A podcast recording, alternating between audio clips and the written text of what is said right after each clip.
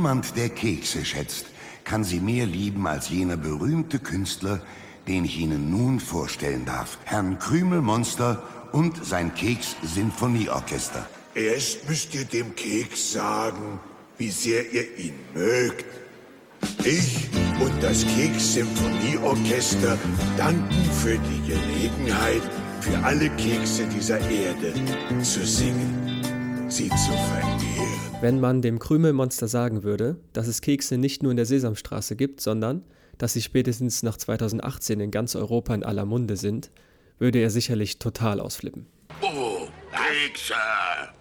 Du hast wohl die Kekse gerochen? Ja. Hier geht es jetzt aber um Kekse, auf die das Krümelmonster wahrscheinlich nicht so abfahren würde. Das erste, was ins Auge springt, wenn man eine neue Webseite besucht, sind Cookies, Cookies, Cookies. Das sind kleine, personenbezogene Daten von euch, die von dem Webseitenserver gesammelt und gespeichert werden. Wann warst du das letzte Mal auf der Seite? Welche Produkte hast du gekauft oder dir nur angesehen? Und was war der letzte Nutzername, den du angegeben hast? Diese Daten speichert der Browser bzw. die Webseite auch nach dem Surfen ab. Das heißt, wenn du deinen Rechner runterfährst und morgen die Seite wieder öffnest, hat sich die Seite Daten von dir gemerkt. Der Vorteil dabei, das Surfen im Web ist angenehmer, du bekommst Vorschläge auf deinen Interessen basierend und musst auch nicht jedes Mal deinen Nutzernamen neu eingeben. Der Nachteil, manche personenbezogenen Daten willst du aber eigentlich gar nicht preisgeben. Und wenn doch, willst du das vorher wissen. Und hier setzt dann die Datenschutzgrundverordnung an. Beziehungsweise, so neu ist sie gar nicht, es gibt sie schon seit dem 25. Mai 2018. Sie regelt den Umgang mit personenbezogenen Daten in ganz Europa. Vor dem 25. Mai 2018 lag der Umgang mit personenbezogenen Daten in der Hand jedes einzelnen Mitgliedstaates an sich. Mit der DSGVO trat eine europaweite Verordnung in Kraft. Verordnung heißt es deswegen, weil dadurch die Regelung eben nicht mehr in das Recht jedes einzelnen Staats integriert werden muss, steht quasi darüber, also eine Verordnung. Das gilt auch, oder man könnte sagen vor allem, für die Großen, zum Beispiel Facebook. Christian Solmecke, ein Medienanwalt und Buchautor, beschreibt es ganz treffend. Daten sind das Öl des 21. Jahrhunderts. Datenauswertung ist ein neues Geschäftsmodell, das jetzt juristisch reguliert worden ist. Die DSGVO gilt nicht nur für EU-Mitgliedstaaten, sondern auch für Unternehmen, die einen Sitz in der EU haben oder Daten von Personen mit Wohnsitz in der EU erheben.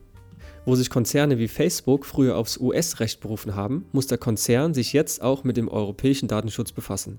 Ansonsten drohen hohe Geldstrafen. Aber was sind überhaupt personenbezogene Daten?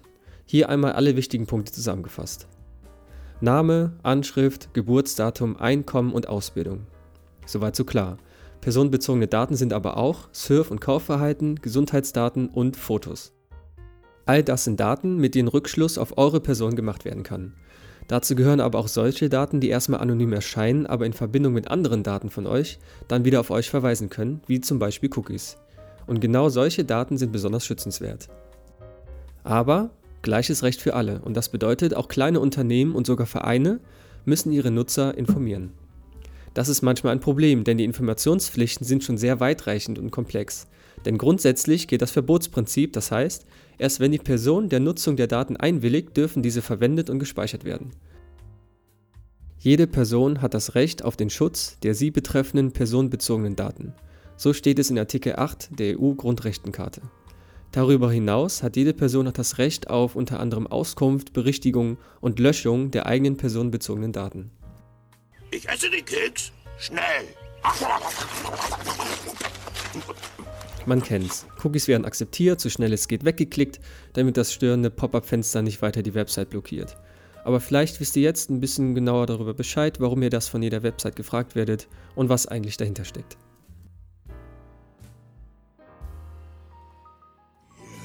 Wie nie das Keksgebäck auf meinen Lippen schmeckt.